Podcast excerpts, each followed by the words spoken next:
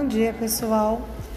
Na aula de história dessa semana, resolvi gravar esse podcast fazendo a leitura do texto do Trilha de Aprendizagem, volume 1, do sétimo ano, que encontra-se disponível tanto nos grupos de WhatsApp quanto no Classroom, a plataforma oficial.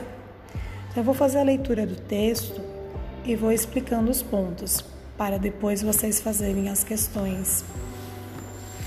Então, Confederação dos Tamoios. É, essa aula vai falar sobre a resistência indígena no período colonial. Lembrando, quem puder assistir novamente o podcast que eu explico sobre o Brasil colonial, seria bom. Quem não assistiu, por favor, assista, que vai ajudar bastante no entendimento da aula de hoje. Então, nós vimos que os portugueses chegaram no Brasil em 1500 e que de 1500 a 1530 eles vinham esporadicamente para negociar o pau-brasil com os indígenas. Que o problema maior de enfrentamento desses colonizadores com os indígenas, desses invasores na terra dos indígenas, começou a se acirrar a partir de 1530, quando os portugueses eles vêm para dar início à colonização de fato, para montar as fazendas de cana-de-açúcar e começar então a produção do açúcar. Inclusive, quando os indígenas percebem que os portugueses, além de roubarem suas terras, tinham interesse em escravizá-los. E desde o início, então, a, com a chegada definitiva dos portugueses em território brasileiro, vão começar a surgir muitos conflitos. Então, tem a questão da escravidão, que será imposta pelos portugueses, fora a questão, então, dos conflitos relacionados à cultura, tão distinta dos portugueses, tão diferente em relação à cultura dos indígenas. É, então, vamos à leitura do texto. A Confederação dos Tamoios foi uma luta pela liberdade e durou 12 anos, 1554 a 1555 e 1567. Reuniu diferentes grupos indígenas e uniu importantes chefes que marcaram a história do nascente Brasil. Então vai ser a primeira vez que vários líderes indígenas eles vão se unir em prol de uma causa, que era resistir aos portugueses. É, são pouco conhecidos essa revolta dos, dos da, essa confederação dos tamoios e reconhecidos também. Então é pouco estudado ainda na história do Brasil esse importante movimento indígena que ocorre lá no início da colonização do Brasil. É, mas foram eles que dignificaram aqueles primeiros anos de contato, conforme lembrou Ailton Quintiliano em A Guerra dos Tamoios. Que fique claro aqui, no entanto, que esse desfile de elogios aos tamoios não é um tecido romântico.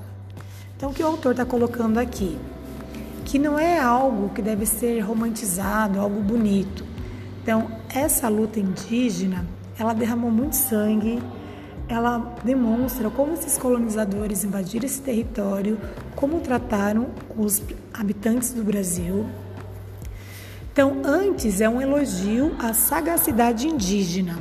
Sagacidade é essa força que eles tiveram em resistir que vem provar que os índios não eram pacíficos ou facilmente ou facilmente domesticados pelos colonizadores. Então, durante muito tempo, a história tradicional ela coloca que os indígenas eles foram pacíficos, que eles aceitaram sem questionar, sem resistir à escravidão imposta pelos brancos ou o domínio dos seus territórios. Ao contrário da imagem que foi sendo criada e recriada posteriormente, eles, tupis e tapuias, resistiram bravamente contra os desmandos colonialistas. Para tanto, basta lembrar que a primeira tentativa de estabelecer uma ação política no Brasil foi a criação das famosas capitanias hereditárias, Com raras exceções, elas acabaram não funcionando por conta da resistência indígena. E as que deram certo e prosperaram, São Vicente e Pernambuco, conseguiram tal proeza graças ao apoio de lideranças que fizeram acordos e aliança com os donatários. Bom, aqui está lembrando a parte da história que lá no início o rei de Portugal ele resolveu passar a colonização do Brasil para terceiros. Então ele divide o território brasileiro nas capitanias hereditárias, são grandes porções de terras onde ele doou aos donatários, que eram portugueses, que tinham a missão de vir para cá com seus recursos próprios começar a colonização. Só que no entanto, das várias capitanias hereditárias que foram criadas, apenas duas foram para frente logo de início, que é a de Pernambuco e São Vicente. As demais, um dos principais motivos que não deram certo foi a questão da resistência indígena. Então, inclusive, alguns capitães donatários que vieram para cá para cuidar das suas capitanias morreram em lutas ali contra os indígenas que resistiram bravamente a essa colonização. Que fique claro também que havia os interesses dos indígenas em jogo.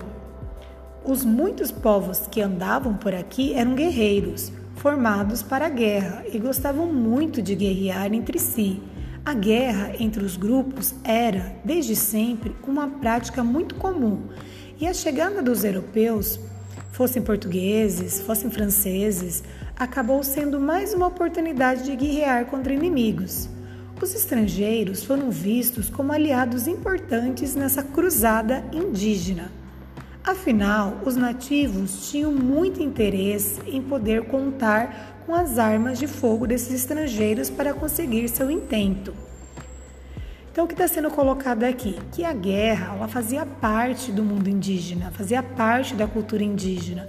Então, no primeiro momento, quando eles se depararam com os portugueses ou franceses que também visitavam o litoral brasileiro, eles viram um, a questão de poder guerrear contra esses povos e também, através do contato com eles, de conseguir armamentos para eles continuarem as suas guerras aqui contra as tribos rivais.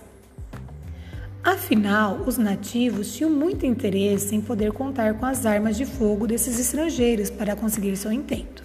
Houve resistência permanente, portanto, contra os que eram considerados invasores do território.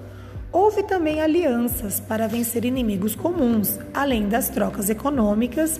Enquanto os europeus foram úteis aos indígenas, as alianças prosperaram e deram excelentes resultados para ambos os lados.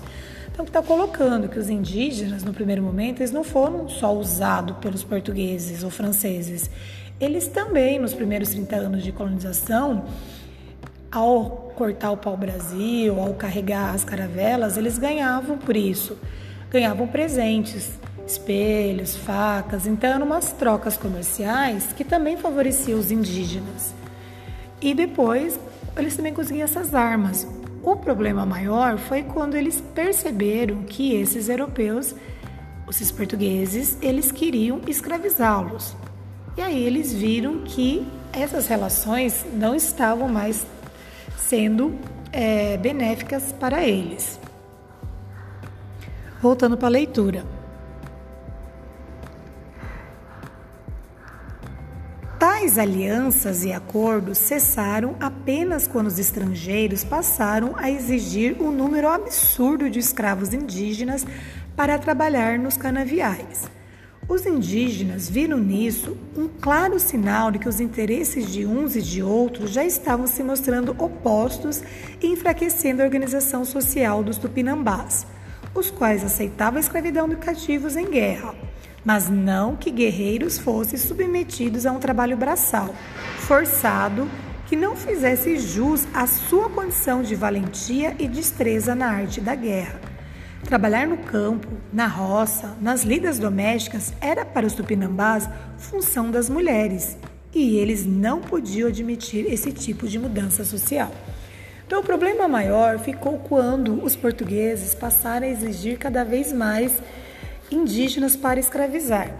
Então, no momento que eles escravizavam apenas os prisioneiros de guerra, era uma coisa. O problema foi quando eles perceberam que os portugueses queriam escravizar um número muito maior. E quando eles viam que os indígenas eram colocados para trabalhar nas lavouras, isso ia totalmente contra a cultura dos tupinambás, porque na cultura deles, o trabalho de plantar, trabalho na agricultura era um trabalho feminino, e do homem era a questão da guerra, que demonstrava sua valentia. Então isso passava, inclusive, a ser uma vergonha um indígena homem trabalhar numa lavoura. E aí eles foram vendo então que essas relações com os portugueses, elas começaram a ir ladeira abaixo. Quando eles perceberam então o grande número de escravizados que os portugueses queriam e a questão de colocar esses escravizados para trabalhar numa tarefa que era tipicamente feminina na cultura dos tupinambás.